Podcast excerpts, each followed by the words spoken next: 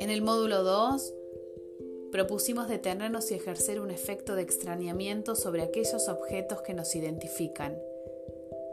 También sobre los que ponemos a disposición en la sala y los criterios de selección que consideramos al bordar los bloques de contenidos. En este módulo queremos ofrecer algunas propuestas en torno a las colecciones de objetos como un eje vertebrador, abriendo un abanico de posibles abordajes, sabiendo que integrar áreas no significa que siempre deban estar presentes o convivir al mismo tiempo en el proyecto.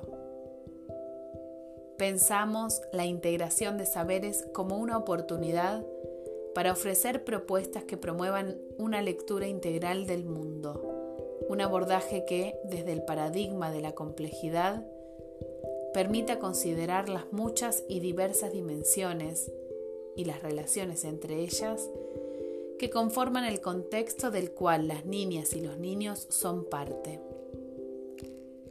Proponemos abordar la colección de objetos, que es un contexto de enseñanza en el que se incluyen los objetos.